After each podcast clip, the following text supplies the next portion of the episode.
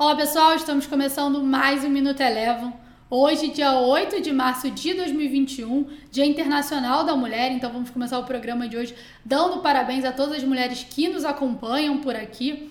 Falando agora do mercado, tanto aqui no Brasil quanto nos Estados Unidos, o mercado foi marcado por uma forte volatilidade.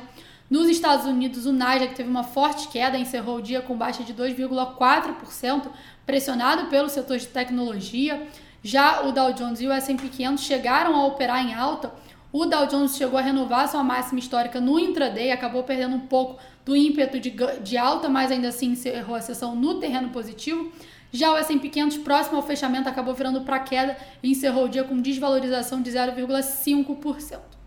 Já que no Brasil, o Ibovespa iniciou a sessão no movimento de correção após a forte alta que a gente viu ao longo da semana passada, e caindo aproximadamente 1%, até que no meio da tarde teve seu movimento de queda acelerado após o ministro do, do STF optar por anular as condenações do Lula na Lava Jato em Curitiba, abrindo aí possibilidade para que ele se candidatasse às eleições de 2022 aumentando aí o risco eleitoral. Com isso, o Bovespa acelerou no movimento de queda encerrou a sessão de hoje com queda aproximada de 4%.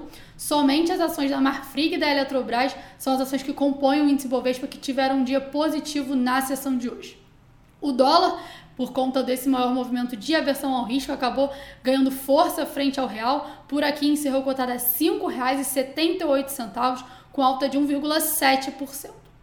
Já passando para o petróleo, que vinha aí com vários pregões consecutivos de ganhos, hoje teve um dia de realização de lucros e meio também a valorização do dólar frente às principais divisas pelo mundo, o petróleo Brent encerrou o dia de hoje com queda de 2%.